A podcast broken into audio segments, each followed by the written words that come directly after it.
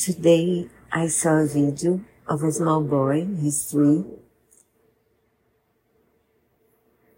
winning a wonderful Christmas present for him. He loves horses. He had a small one, which he carried everywhere.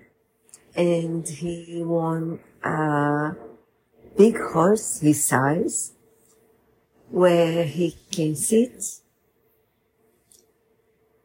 and hug. He can also hug the horse. It's almost his size. So it was joy seeing him winning this present.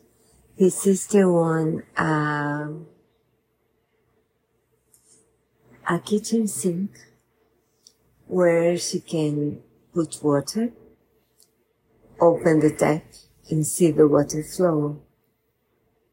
And once I won one of those, I was quite small as well. So it was joy opening the tap.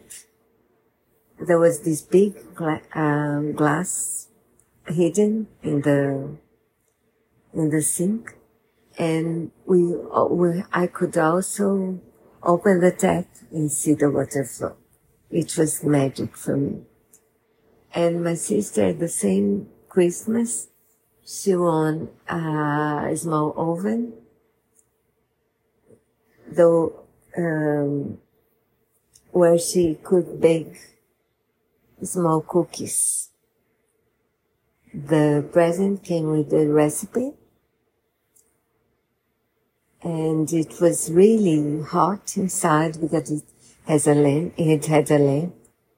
So happy Christmas to everyone. See you soon.